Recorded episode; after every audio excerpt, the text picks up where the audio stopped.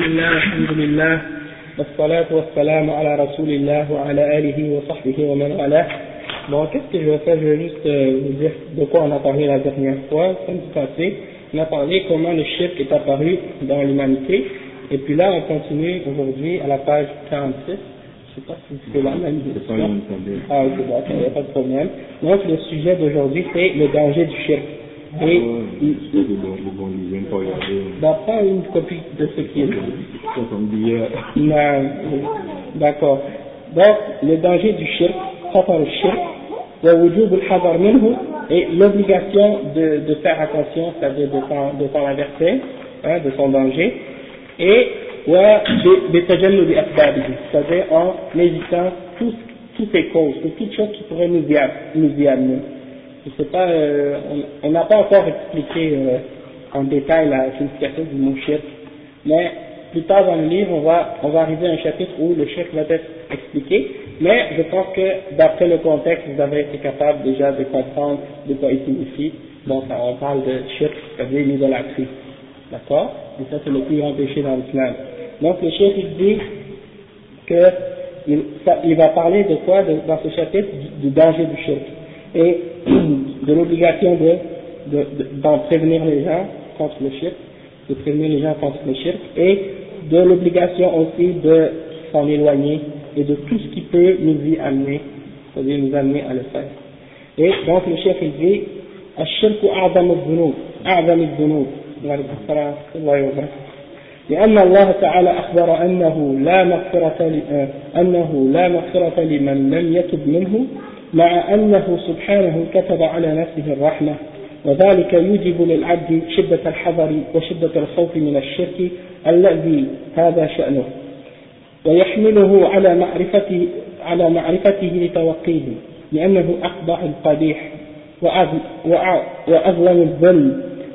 قال تعالى إن الشرك لظلم عظيم وذلك لأنه تنقص لله عز وجل ومساوة لغيره به كما قال تعالى الذين كفروا بربهم يعدلون.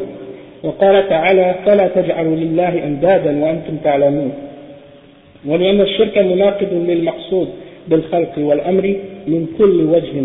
فمن أشرك بالله عز وجل فقد شبه المخلوق بالخالق وأقبح التشبيه تشبيه العاجز الفقير بالذات بالقادر الغني بالذات على جميع المخلوقات. وقد, وقد حذر النبي صلى الله عليه وسلم أمته من الشرك وسد كل الطرق, كل الطرق التي تقضي أو تفضي إليه فقد بعث الله نبيه محمدا صلى الله عليه وسلم. وحالة العرب بل حال بل وحالة أهل الأرض كلهم أو كلهم إلا بقايا من أهل الكتاب كانت على أسوأ حالة. كما قال تعالى لقد من الله على المؤمنين إذ بعث فيهم رسولا من أنفسهم يتلو عليهم آياته ويزكيهم ويعلمهم الكتاب والحكمة وإن كانوا من قبل لفي ضلال مبين Donc, l'explication de ce que je viens de lire, c'est, Cheikh dit, le, le shirk c'est le plus grand des péchés. Parce que Allah nous a expliqué dans le Coran qu'il n'y a pas de pardon pour celui qui ne se répand pas de, de le faire. Dans le verset qu'on connaît très bien, إن الله لا يغفر أن يشرك به ويغفر ما دون ذلك لمن يشاء. Allah il, il ne pardonne pas qu'on lui donne des associés dans l'adoration, qu'on adore quoi que ce soit euh, avec lui. Mais il pardonne, à part ce péché-là, tout autre péché à qui il, à qui il veut. D'accord Donc celui qui fait de un acte d'idolâtrie en adorant ou en offrant à, à autre que Allah une forme quelconque d'adoration, alors il n'y a pas pour lui de pardon s'il meurt dans cet état. La seule façon pour lui d'être pardonné, c'est de se repentir de ce péché-là, d'avoir commis le shirk, de se repentir et de cesser de le commettre, le shirk. D'accord?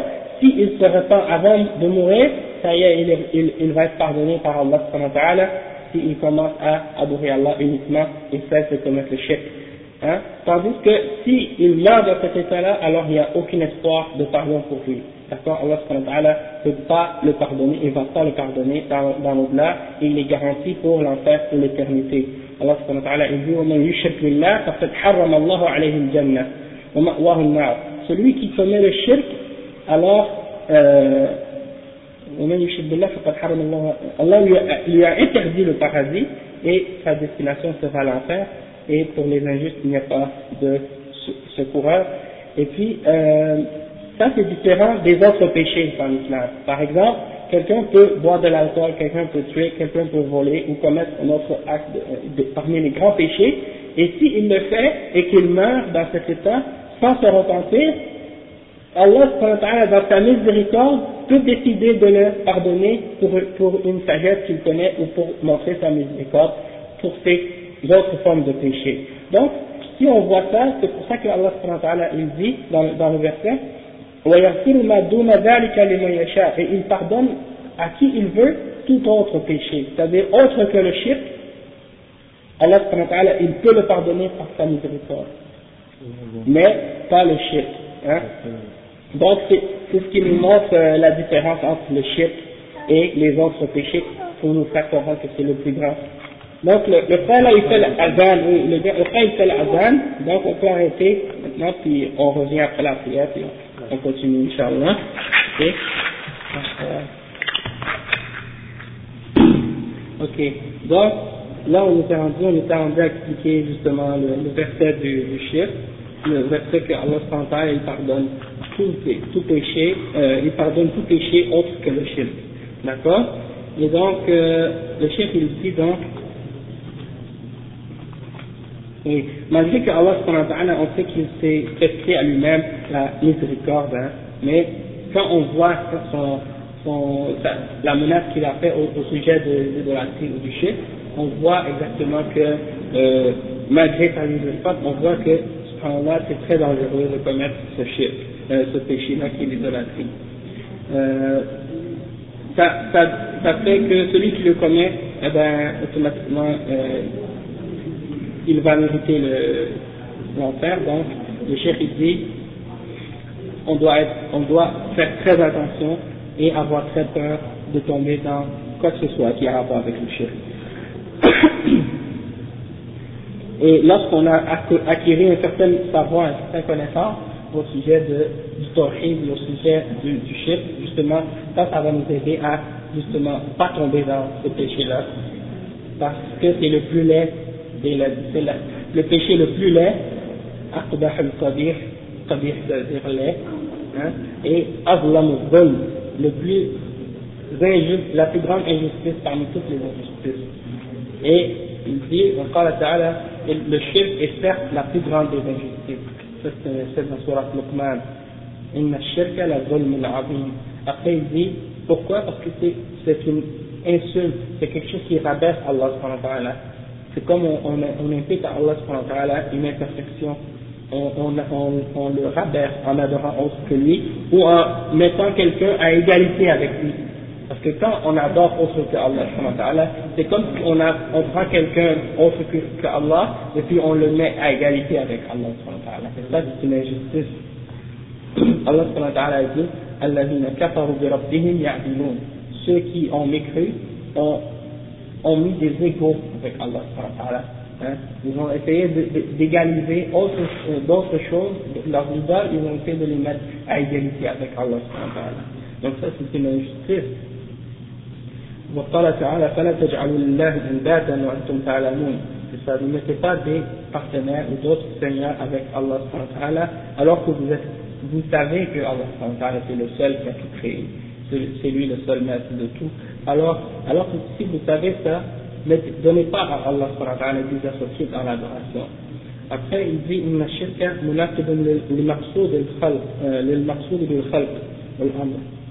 Donc, euh, il dit le shirk en tant que tel, il, est, il contredit la raison même de la création et la raison même de pourquoi Allah nous a créés et et son commandement et tout.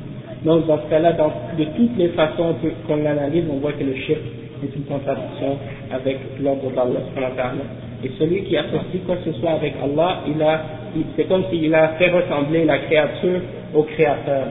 Et ça, c'est comme ça que le shirk est apparu dans l'humanité, parce que quand par exemple quelqu'un adore une pierre ou une idole ou une image ou quelque chose comme ça, c'est comme s'il donne à cette image ou à cette idole il essaie de lui donner des une divine,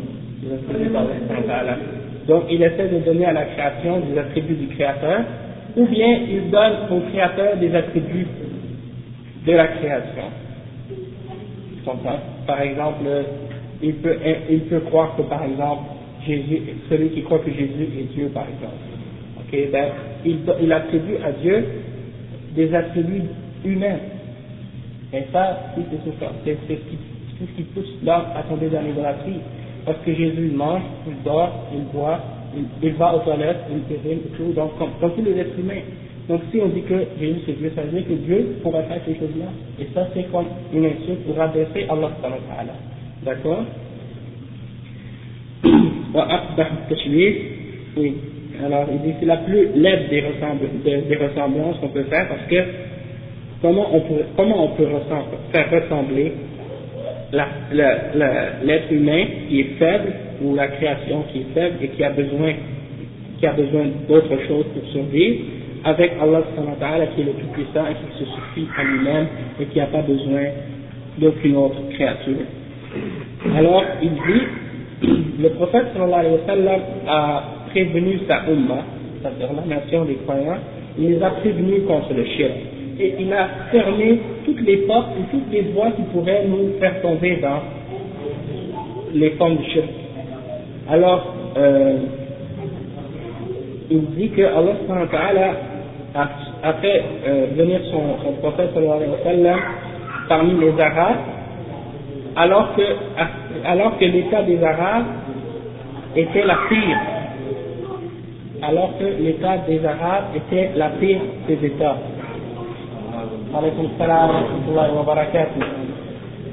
Et le chef il dit, et je dirais même que ce n'est pas seulement l'état des Arabes qui était la pire, l'état même de tous les êtres humains sur la terre à cette époque-là était un état lamentable au sujet de la religion et au sujet d'Allah.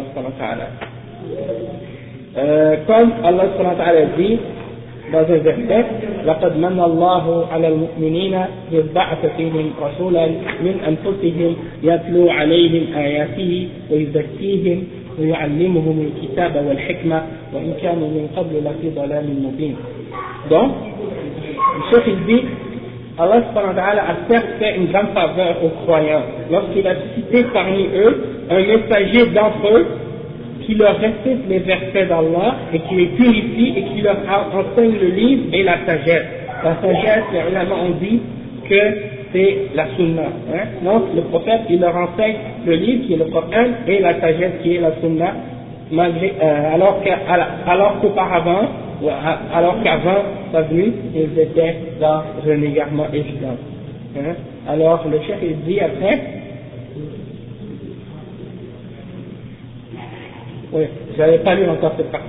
cheikh dit لقد كانت الخليقة في هذه الفترة بين وثنية حائرة تتخذ آلهتها من حجارة منحوتة وأصنام منصوبة تعكف عندها وتطوف حولها وتقرب لها الذبائح من أنفس من أنفس أموالها بل بل وحتى من أولادها كما قال تعالى وكذلك زين لكثير من المشركين قتل أولادهم و, و وقتل أولي قتل أولادهم شركاؤهم ليردوهم وليلبسوا, وليلبسوا عليهم دينهم. il dit, oui, il dit, la création où les êtres humains à cette époque-là étaient dans une période euh, d'idolâtrie, hein, d'idolâtrie perdue, qui, qui prenait des roches ou des pierres pour, et, et des idoles comme, pour, euh, comme objet d'adoration, hein, et puis qui, qui se tenait devant ces, ces, ces, idoles et ces, pierres, et qui faisaient des, des qui tournaient autour de, de ces idoles-là, comme, comme euh, pour les adorer, et qui sacrifiaient pour les idoles des, des, leur plus grand bien. Hein. Donc ils donnaient des offrandes à leurs idoles et ils sacrifiaient même parfois leurs enfants. Et c'est comme ça que Allah il répond dans, il cite ça dans le Coran, il dit, et c'est de cette façon que les idoles ont embelli aux, idolâtres même le meurtre de leurs propres enfants dans le but, dans le but de euh,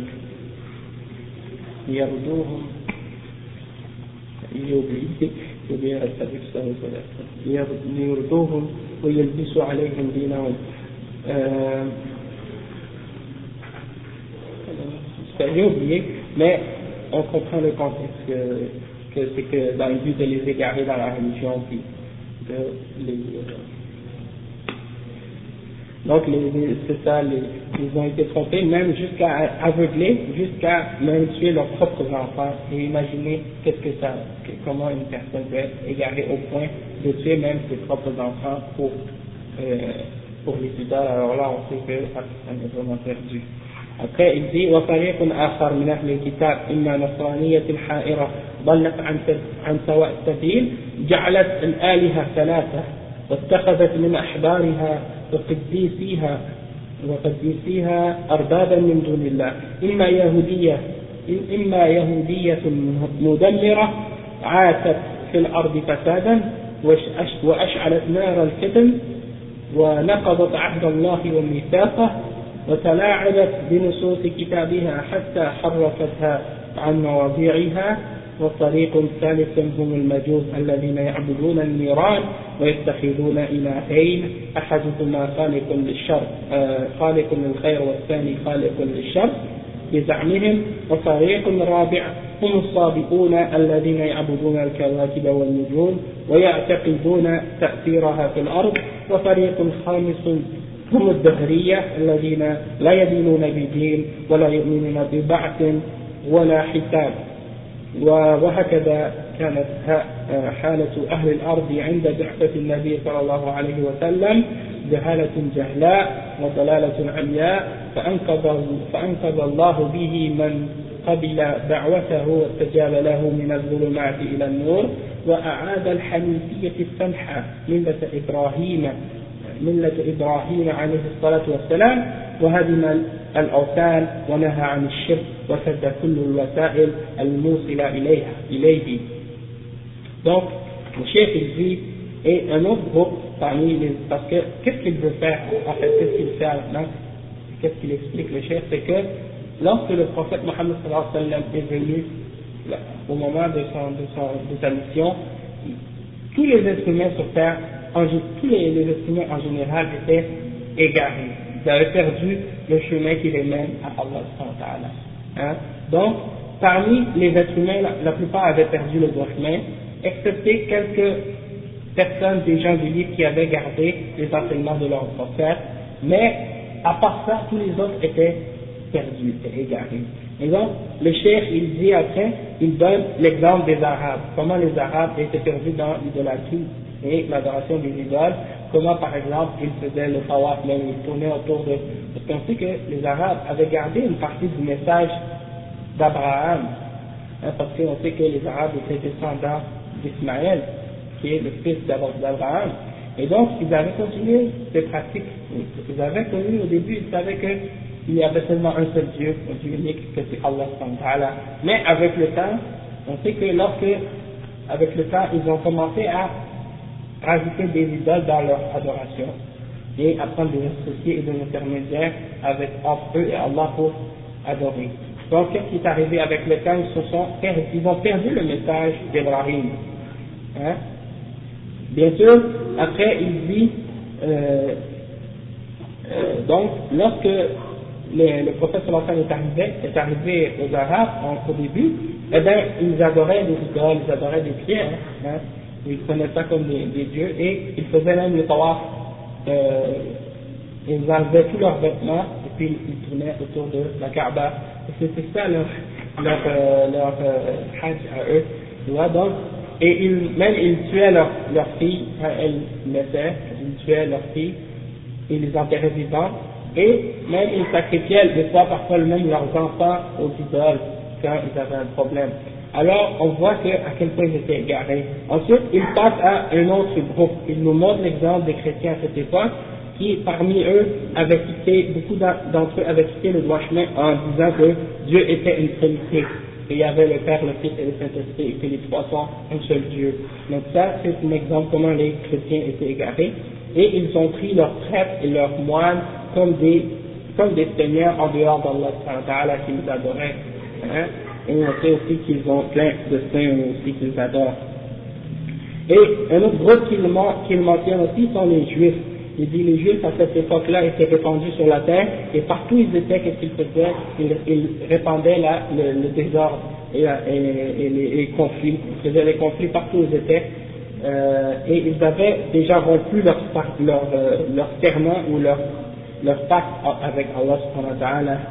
Et ils avaient joué avec les, versets de leur livre pour les falsifier pour euh, les faire, euh, pour changer leur sens. Donc ils avaient déjà falsifié leur livre. Et ensuite il y avait un autre groupe aussi parmi les êtres humains qui étaient les Majus. Et les Majus c'est qui? C'est ceux qui adorent le feu. Donc eux ils étaient en Perse, dans la, dans Perse. À cette époque-là, l'Iran ça n'existait pas, c'était pas des pays utilisés, mais c'était une grande empire. Et puis eux ils adoraient le feu. Et eux leur croyance c'est quoi?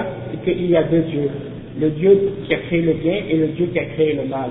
Donc, on voit comment ces gens-là avaient deux, divinités au lieu d'adorer un, seul Dieu. Et un, quatrième groupe, c'était As-Sabi'un, c'est un groupe d'animistes de, ou des gens qui adorent les étoiles. Ils croient que les étoiles ou les, les planètes ont une influence sur la vie des gens sur Terre. Donc, ces gens-là adoraient les étoiles et les idoles aussi. Et un autre groupe parmi les êtres humains à cette époque-là, qui était Al-Dahriya, c'est des gens qui n'avaient pas aucune religion et qui ne croyaient pas ni euh, à la résurrection ni euh, au jugement.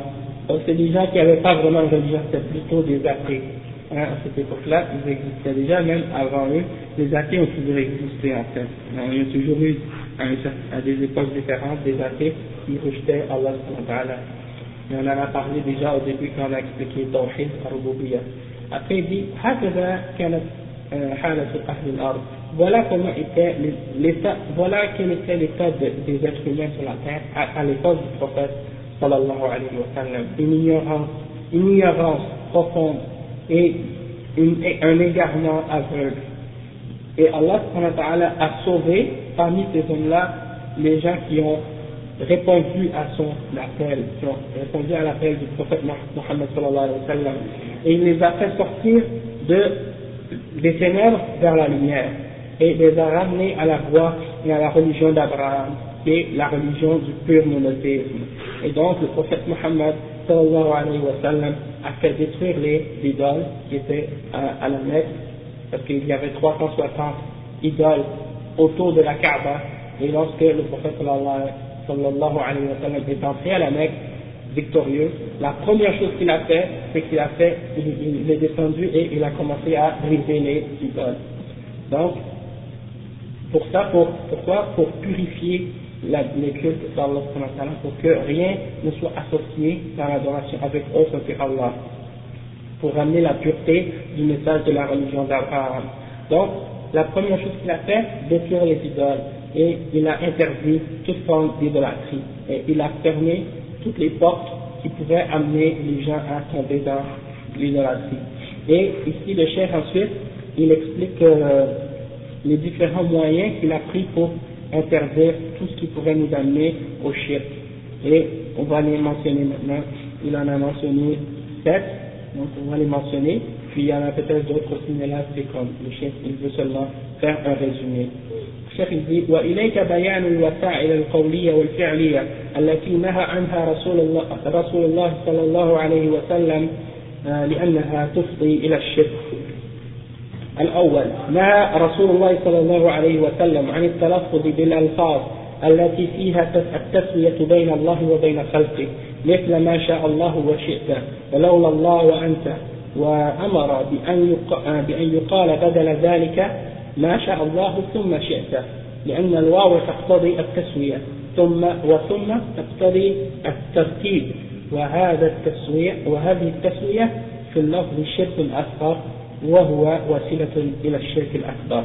Donc, le premier, la première euh, forme de, de, on peut dire que la première chose que le prophète sallam ou le premier exemple que le chef, le premier exemple que le chef mentionne des moyens que le prophète sallallahu alayhi wa sallam a utilisé pour fermer la porte à tout ce qui mène au shirk, eh bien, c'est l'exemple de l'interdiction du prophète sallallahu alayhi wa sallam d'utiliser quelques euh, formes de langage qui pourraient faire croire ou faire penser aux gens qu'il y a une égalité entre Allah et entre sa création. L'exemple, par exemple, que lorsque un compagnon du prophète sallallahu alayhi wa sallam est venu au prophète et il, lui, a, demandé quelque chose, le prophète sallallahu alayhi wa sallam a dit Masha Allah wa Donc il dit comme Allah veut, ce que Allah veut et toi.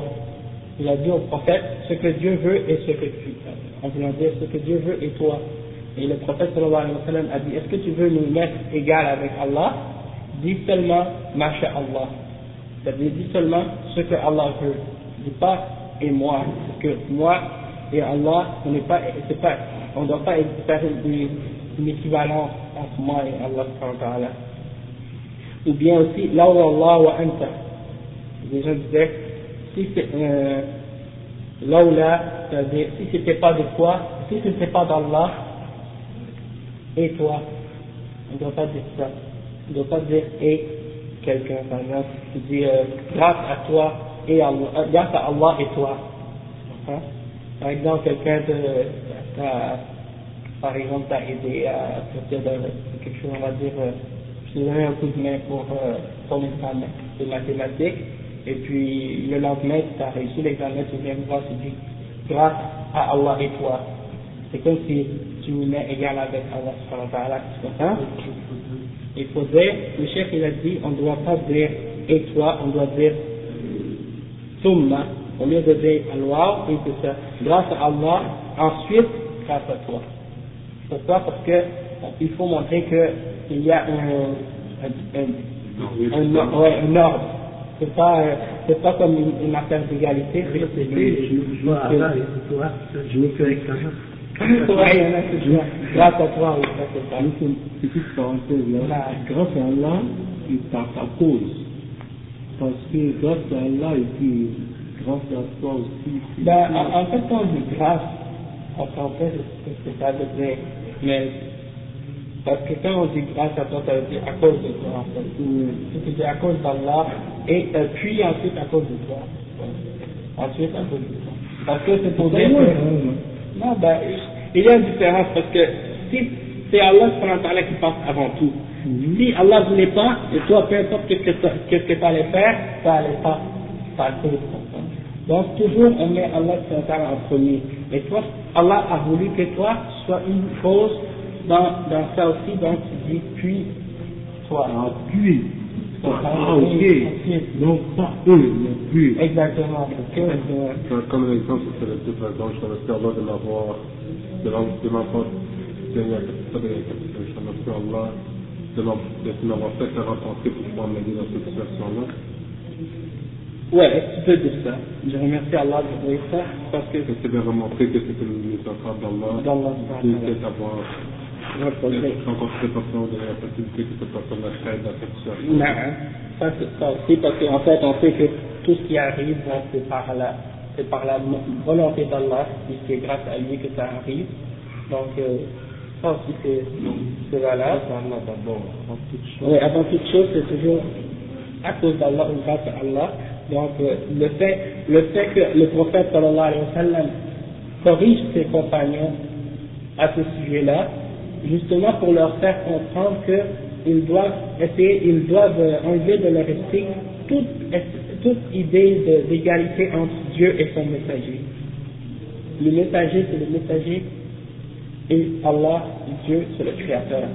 Il ne faut pas, à aucun moment, égaler euh, une créature au créateur.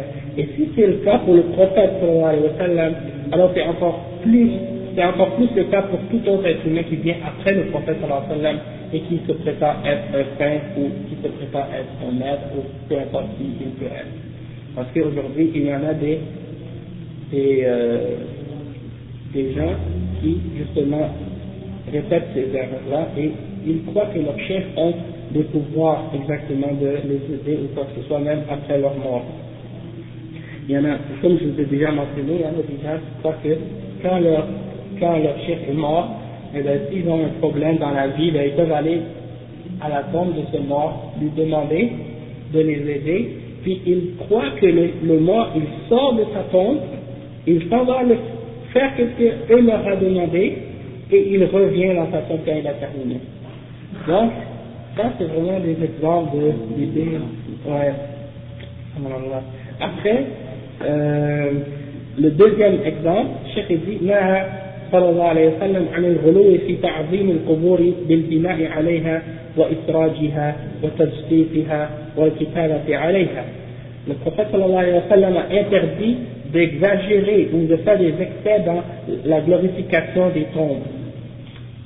Soit en construisant quelque chose, un, un bâtiment dessus, comme un dôme ou une, un sanctuaire ou euh, tout autre mausolée ou des choses comme ça qui sont faites sur les tombeaux et de, de mettre des, des chandelles dessus, ou des, euh, des, des cierges, des, des, des, chandelles ou des lumières, il y en a peut-être qui a des lumières maintenant, ouais, des affaires comme ça.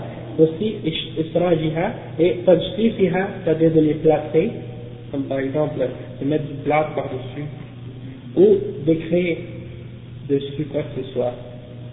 Ok? Et le prophète, ça c'est le numéro 2. Numéro 3, نهى عن اتخاذ القبور مساجد للصلاة عندها لأن ذلك وسيلة لعبادتها. Donc, le prophète sallam, une des choses qu'il a interdit pour bloquer la, la voie à l'idolâtrie, c'est d'interdire aux gens de, de prendre de prendre les, les tombeaux comme des mosquées, pour des mosquées, c'est-à-dire pour prier dans les tombeaux. Il interdit aux gens de faire ça de prier là où il y a des tombes. Et il a interdit aussi de mettre des tombes dans les mosquées. Parce que maintenant, dans les pays musulmans, vous allez dans beaucoup de pays musulmans, et en plein milieu de la mosquée, il y a une tombe. ils ont soit construit la mosquée sur la tombe, c'est-à-dire la tombe était là, ils ont construit une mosquée par-dessus, ou bien ils ont, ils ont euh, ils ont fait le contraire. Ils ont enterré directement la personne dans la, dans la mosquée.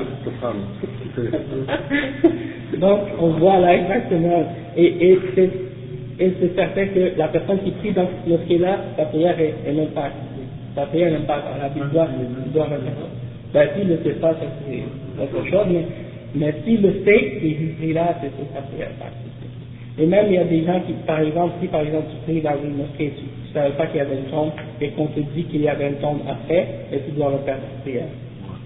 Tu vois? Encore plus insolite, j'ai vu un reportage, je pense à Niger, il y a des gens qui construisaient des maisons. Ouais.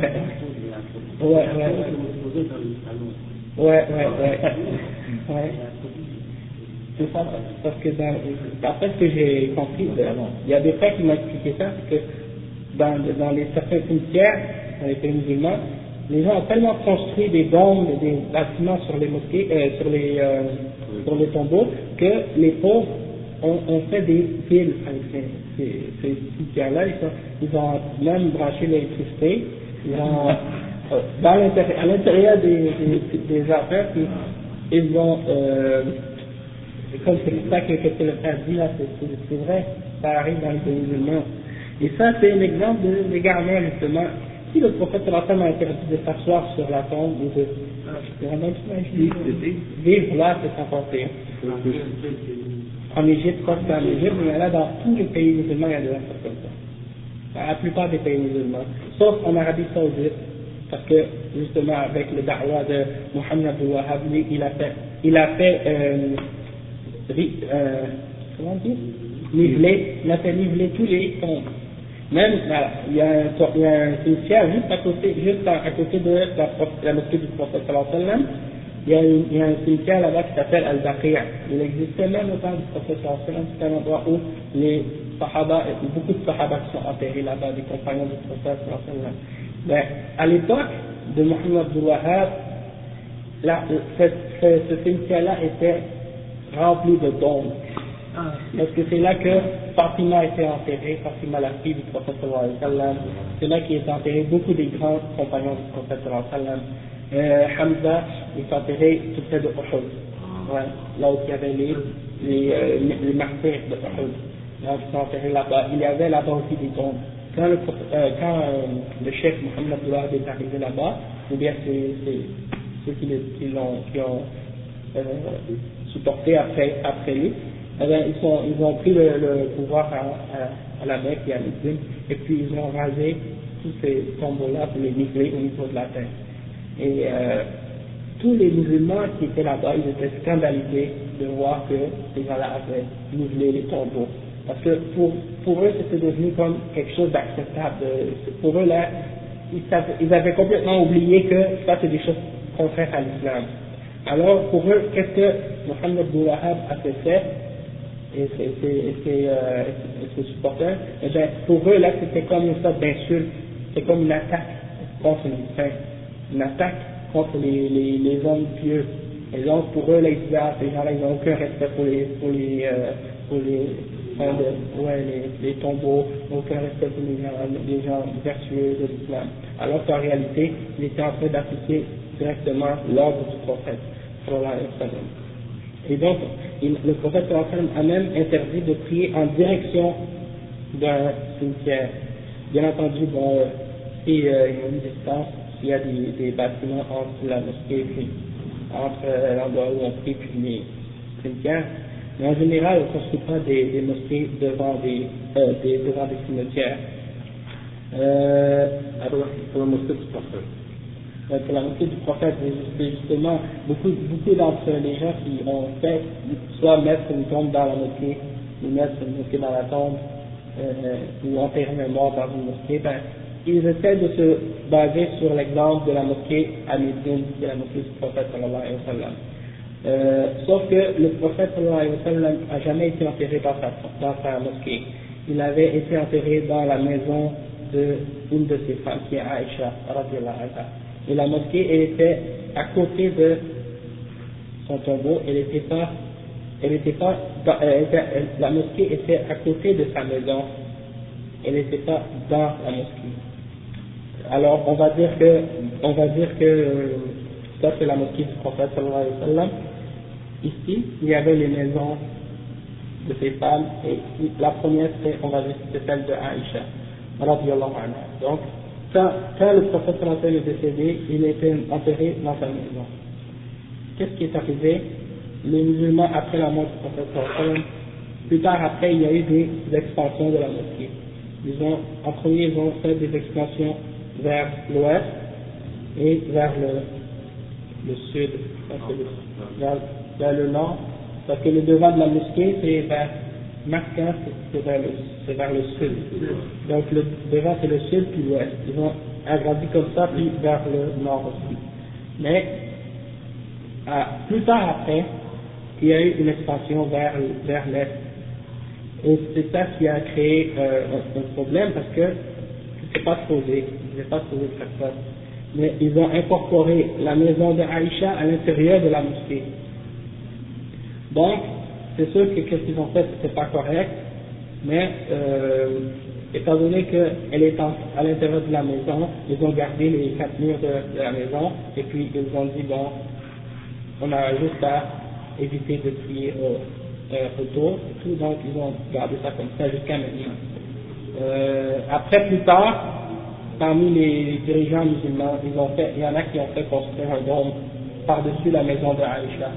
Et déjà, ça, c'était une autre innovation qui avait été rajoutée dans l'islam, parce qu'on fait, le prophète m'a interdit de construire quoi que ce soit sur une tombe. Alors, même si c'est une maison, on n'a pas le droit de bâtir un dôme sur la maison de Aïcha, puisque, étant donné que c'est là que le prophète est enterré. Et si vous regardez la plupart des photos qui, ont, qui sont prises de la mosquée du prophète eh bien, il y a toujours un dôme vert pour euh, représenter euh, l'islam, exemple de l'islam, alors que c'est alors que c'est une contradiction même de l'islam. Et puis même les soufis, on voit que souvent ils portent un, euh, un turban vert, ou bien un, un soufi comme ça vert, de la même couleur que le dôme. C'est comme on dirait qu'il faut faire toujours de faire un lien avec la, la, la tombe du prophète sallallahu alayhi wa sallam. Et comme on a mentionné dans d'autres cours plus tôt que la raison pourquoi on va visiter euh, Médine, c'est pour visiter la mosquée du prophète. Parce que chaque prière qu'on fait dans la mosquée du prophète, elle vaut 500 prières. Euh, 1000 prières Ok, d'accord, Ok, je vais y aller avec la majorité. non, en fait, c'est pas. Je croyais, oui, c'est vrai, vous avez raison. Al-Aqsa, c'est 500. La mosquée du prophète c'est 1000 et la mosquée du prophète c'est 10 000. Non. Euh, la mosquée à la Mecque, c'est 10 000. 100 000. 100 000 Ok, d'accord. Je pensais que c'était ça. Je pensais que c'était ça. On vérifie, on vérifie. On va vérifier. Donc, c'est pour, c'est pour visiter la mosquée, c'est pour prier dans la mosquée. La visite de la tombe, c'est pas notre première, notre première intention de visiter la ville, euh, c'est plutôt visiter la mosquée.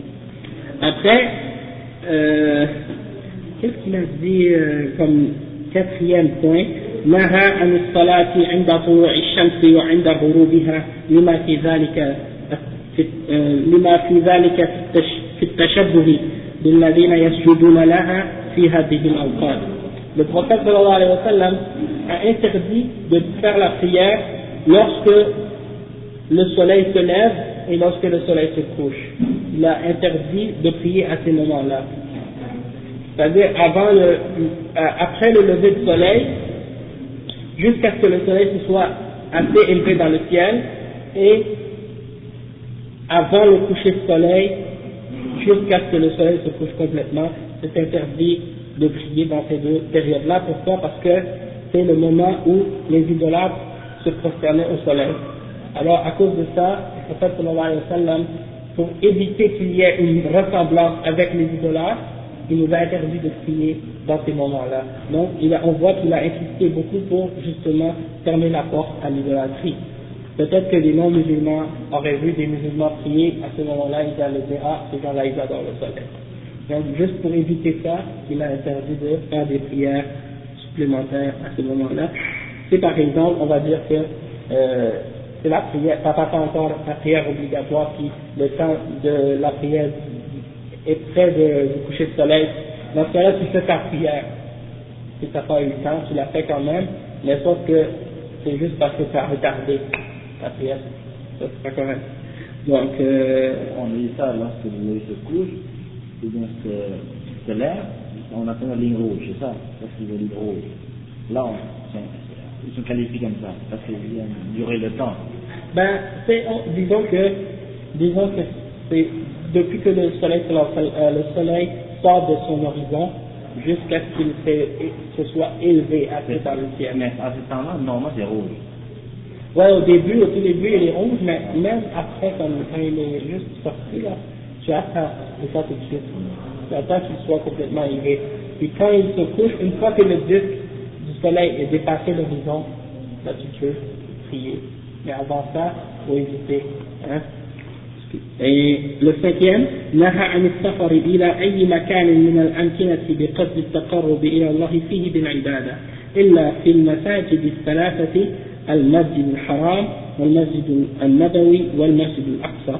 Le prophète sallallahu alayhi wa sallam a interdit de faire un, un long voyage pour aller dans un, dans, une, dans un endroit quelconque avec l'intention d'adorer Dieu, euh, donc avec l'intention d'aller faire une adoration, sauf pour trois mosquées.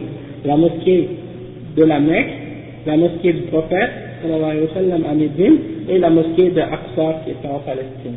Donc, pour ces trois mosquées-là, c'est permis de faire un voyage pour partir, pour aller euh, les prier dedans, mais toute autre mosquée, c'est pas permis de faire un long voyage pour aller. Non, ça c'est pas la même chose. Parce que si tu pour par exemple. On va juste finir ça et après.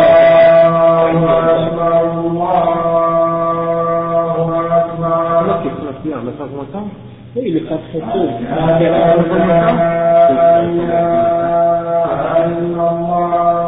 Le ne savait pas qu'il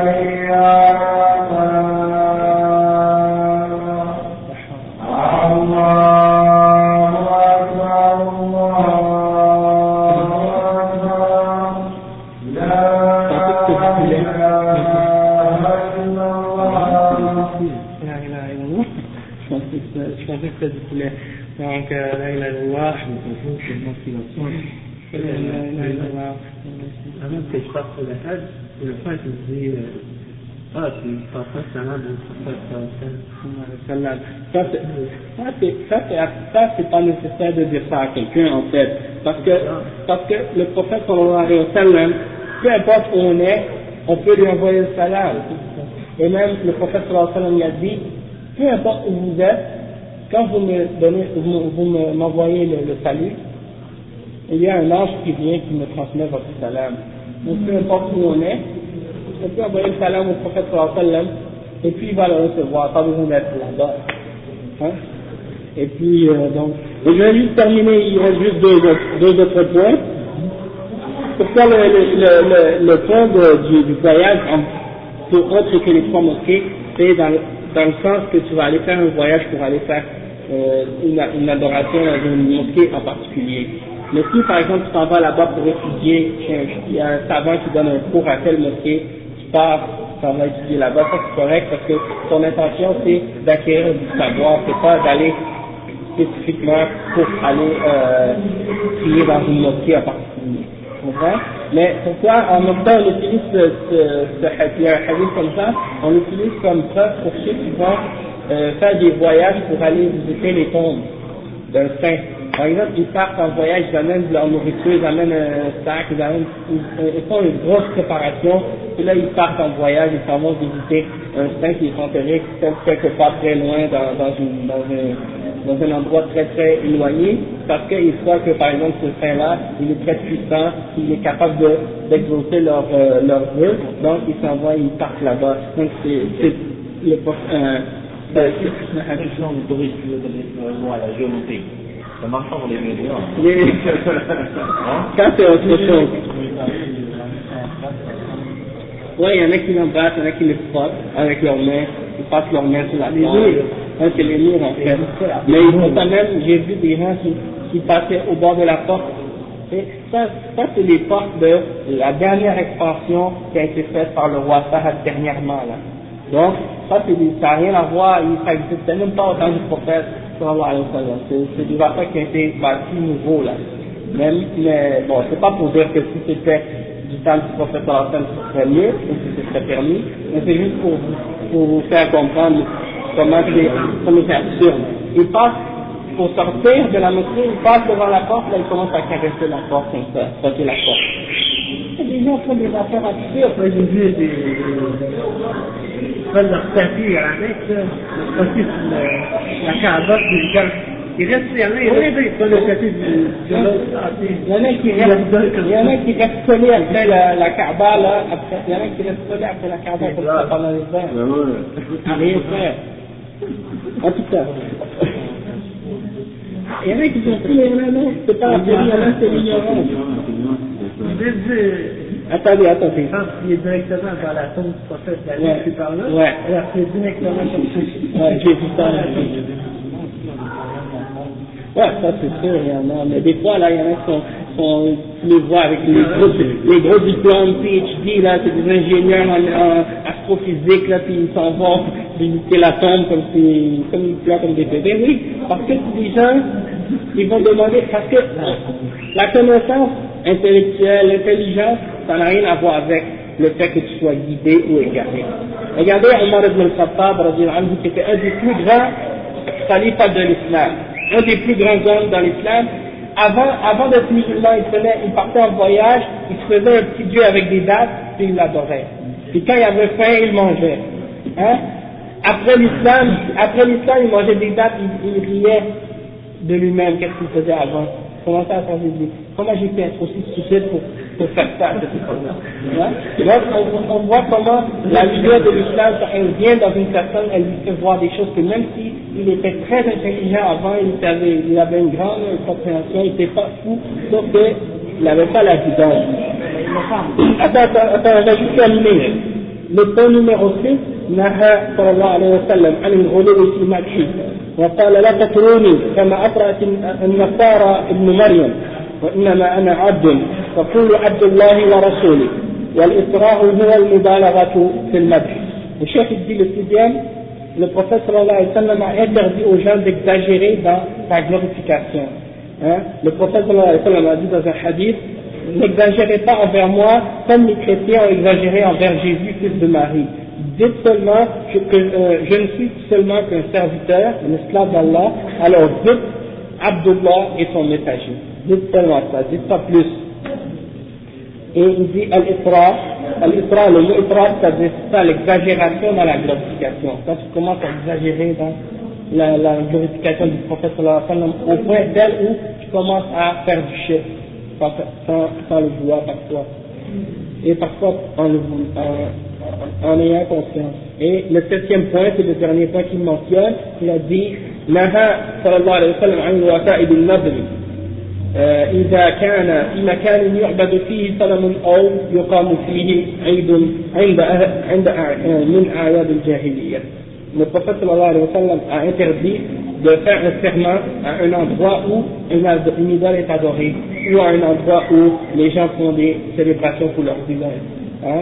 Comme par exemple dans les pays musulmans, certains, certains ignorants vont à une tombe et puis ils accrochent un, un, morceau de tissu après la tombe ou après un arbre, et puis là ils font un vœu. Ils disent bon, si le saint exauce mon vœu, je vais venir l'année prochaine, je vais sacrifier un mouton ou euh, une vache ou bien une poule pour le, le saint. Ça, c'est des exemples de shirk que le prophète sallallahu alayhi wa sallam a interdit, et de faire des vœux dans des endroits où les gens adorent des idoles, c'est interdit. Donc, كل, كل هذا حذر منه عناية للتوحيد وحفاظا عليه وسدا للوسائل والذرائع التي تفضي إليه. Tout ça, le prophète sallallahu alayhi wa sallam, il nous, a, il, il nous en a prévenu pour protéger le tawhid et pour le garder, le préserver hein, et pour fermer tous les moyens ou toutes les choses qui peuvent nous apporter ou nous amener à tomber dans le shirk. ومنه هذا البيان الثاني من النبي صلى الله عليه وسلم الاحتياط الشديد الذي الذي يبعد الأمة عن الشرك.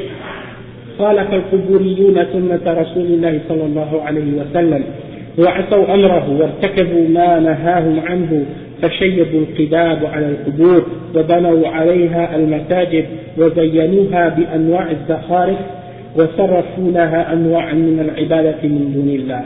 Il dit tout, avec, avec toute cette explication du prophète et avec toute cette, cette précaution que le prophète sallam a fait pour prévenir et pour éloigner sa umma du shirk, malgré tout on voit aujourd'hui les adorateurs de tombeaux ont contredit le prophète sallam et ont désobéi tous ses ordres et ils ont, ils ont fait exactement ce que le prophète sallam avait interdit.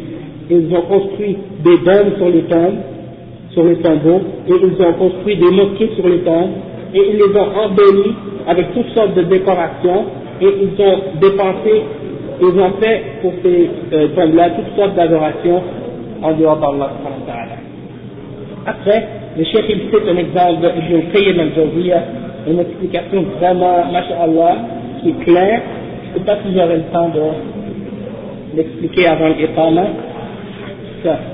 Je vais, je vais le lire puis. Ouais, je vais le traduire directement. Il dit, l'imam Ibn Qayyim, euh, Celui qui regarde, qu'est-ce que le prophète sallallahu alayhi wa sallam a établi comme sunna au sujet des tombeaux Non. Ah d'accord. Donc on va arrêter aujourd'hui. On va continuer, Inch'Allah, la semaine prochaine. أقول قولي هذا وأستغفر الله لي ولكم في الترتيب ما تعقل معك أقول ما